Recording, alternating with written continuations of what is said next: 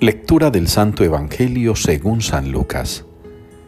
Cuando ya Isabel se encontraba en el sexto mes de su embarazo, envió Dios al ángel Gabriel a una población de Galilea llamada Nazaret, a donde una joven virgen, que estaba comprometida para casarse con un hombre llamado José, descendiente de David. La joven se llamaba María. El ángel llegó a donde ella y le dijo, Alégrate llena de gracia, el Señor está contigo. Ella se sorprendió al oír estas palabras y se puso a pensar qué significaría ese saludo. El ángel le dijo, No temas, María, que Dios ha tenido predilección por ti. Mira, vas a concebir y dar a luz un hijo varón y le pondrás por nombre Jesús.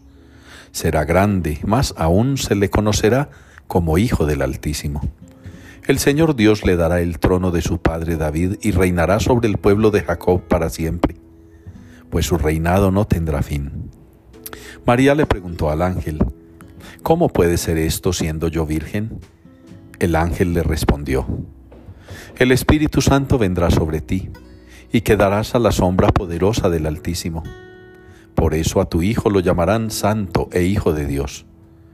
Además debes saber que tu parienta Isabel también ha concebido un hijo a pesar de su vejez.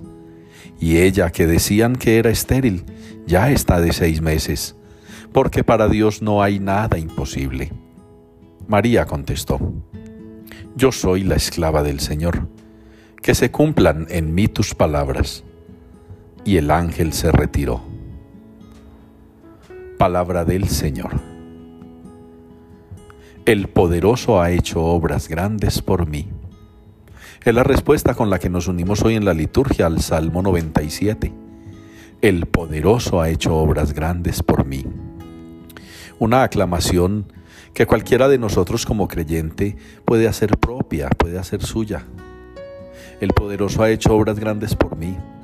Manifiesta a todos los que nos escuchen, a todos los que nos lean, a todos los que tengan contacto con nosotros, si nos apropiamos de esa expresión significará que estamos contentos, que estamos gozosos, que estamos agradecidos, convencidos del poder del Señor que ha hecho obras grandes por nosotros.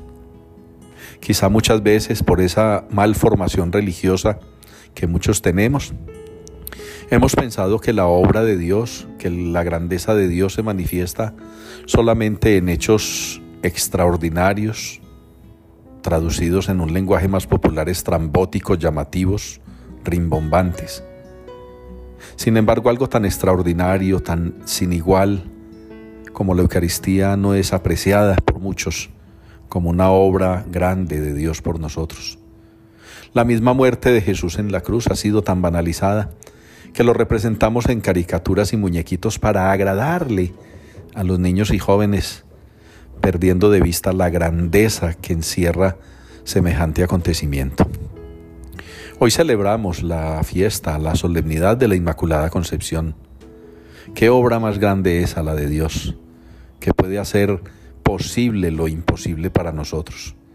Él todo lo puede y puede darle un hijo a un par de viejos estériles, como el caso de Juan Bautista. Y puede hacer que su hijo, el Dios vivo, nazca de una joven virgen. ¿Qué no puede hacer Dios? ¿Qué no habrá hecho por nosotros que nosotros quizá no leemos, quizá no percibimos? Hoy es un día para honrar a Santa María la Virgen, la pequeña, dulce, joven, pobre, humilde, mujer de Nazaret, que halló gracia delante de Dios y le dijo que sí a su proyecto de salvación. Qué bueno que nosotros al honrar a la Virgen reconozcamos también en Jesús a nuestro Mesías y Salvador, como el artífice de nuestra salvación, del perdón de nuestras culpas, como el artífice de que el Padre Celestial nos haya vuelto a abrir las puertas del cielo. Ojalá la noche anterior, con el encendido de las velitas y el rezo del rosario y los cánticos a la Virgen, hayamos nosotros honrado a Santa María y le hayamos pedido desde el fondo de nuestro corazón que nos ayude también a que de nuestros labios y nuestro corazón salgan diariamente expresiones tan bonitas como aquella. El poderoso ha hecho obras grandes por mí.